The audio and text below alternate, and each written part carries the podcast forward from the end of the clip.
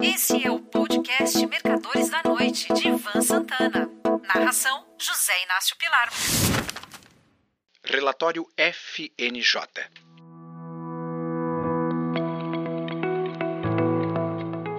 Durante algum tempo, mais precisamente na segunda metade dos anos 80 e na primeira década de 90, eu escrevia uma newsletter mensal, na qual falava dos mercados nacional e internacional. Era o Relatório FNJ, nome da distribuidora de valores na qual eu trabalhava. Entre meus leitores havia dois governadores, Mário Covas, de São Paulo, e Fernando Collor de Melo, de Alagoas. Eu já mencionava dados da economia americana que hoje são corriqueiros entre analistas e operadores, mas naquela época quase ninguém conhecia. Entre eles, US Non-Farm Payroll, PPI, CPI, Retail Sales, Durable Goods Orders, Capacity Utilization, entre outros. Mas deixe-me pensar, meio que ao acaso, alguns trechos dessas cartas mensais, para que os leitores mais jovens, ou até mesmo de meia idade, possam avaliar como eram os mercados, principalmente os brasileiros. No dia 1 de janeiro de 1990, dois meses e meio antes da posse de Collor na presidência, que naquela época acontecia em 15 de março, eu comentei, abre aspas, a dívida externa brasileira é, em grande parte, responsável pelo atual estágio de hiperinflação. Ao emprestarem dinheiro para o Brasil, os bancos estrangeiros não se municiaram de garantias suficientes, mesmo porque elas não existiam para o ressarcimento dos empréstimos, da mesma maneira que ingleses e franceses não fizeram no Tratado de Versalhes de 1918.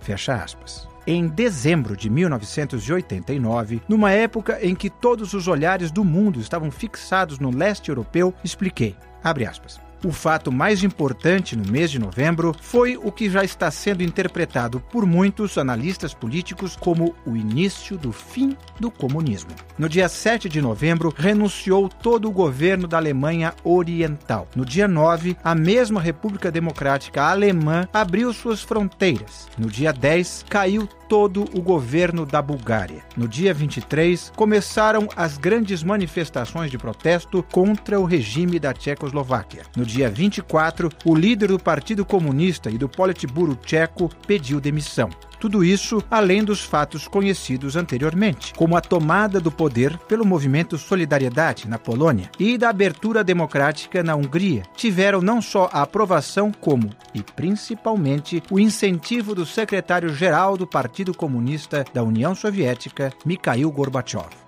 Fecha aspas. Naquela época hiperinflacionária, os mercados brasileiros já iniciavam o mês perdendo. Tinham primeiro de igualar o IPCA para depois registrar os seus primeiros ganhos. Em outubro de 1989, por exemplo, quando a inflação mensal, bem entendido, foi de 37,62%, todos conseguiram. Houve ocasiões nas quais, mesmo com um quadro inflacionário aterrorizante, a bolsa conseguia, por larga margem, superar a alta dos preços. Foi o que aconteceu em julho de 1989, quando o Ibovespa mais do que dobrou o IPC. Este ficou em 28,77% ao mês, não custa repetir, enquanto as ações subiram em média 69,50%. Hoje em dia, refletindo sobre aquela época, penso que nós, investidores e especuladores, preferíamos ser sócios de uma empresa sólida do que confiar na moeda brasileira, que corria o risco de uma moratória ou confisco, sendo que este último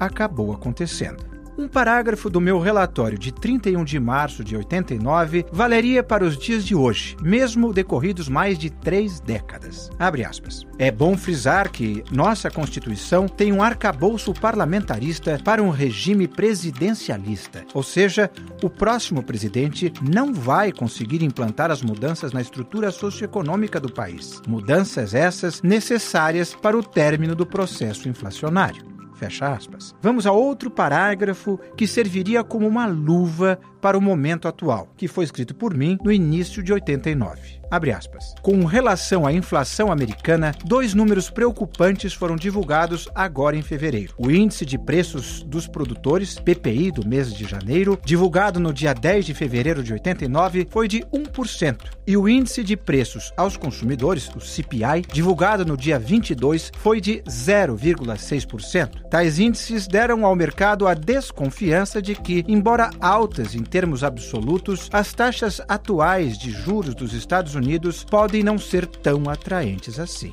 Fecha aspas. Já na resenha FNJ, volta e meia eu narrava histórias pitorescas, como O Caso das Tulipas, escrito e publicado em julho de 1988.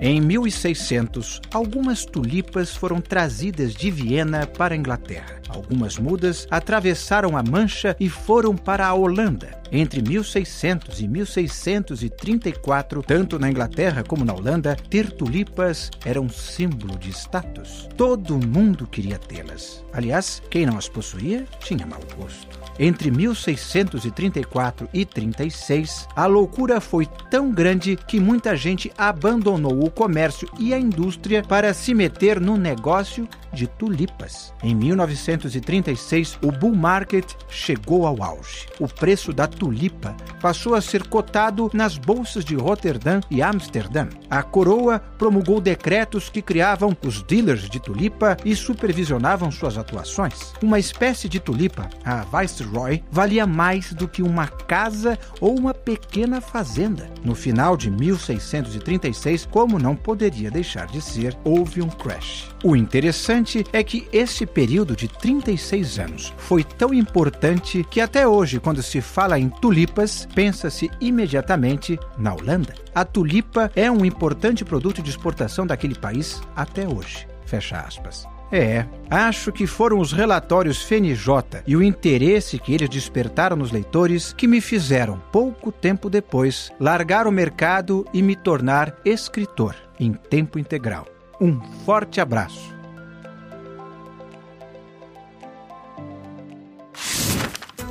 Você ouviu Mercadores da Noite de Ivan Santana. Narração: José Inácio Pilar.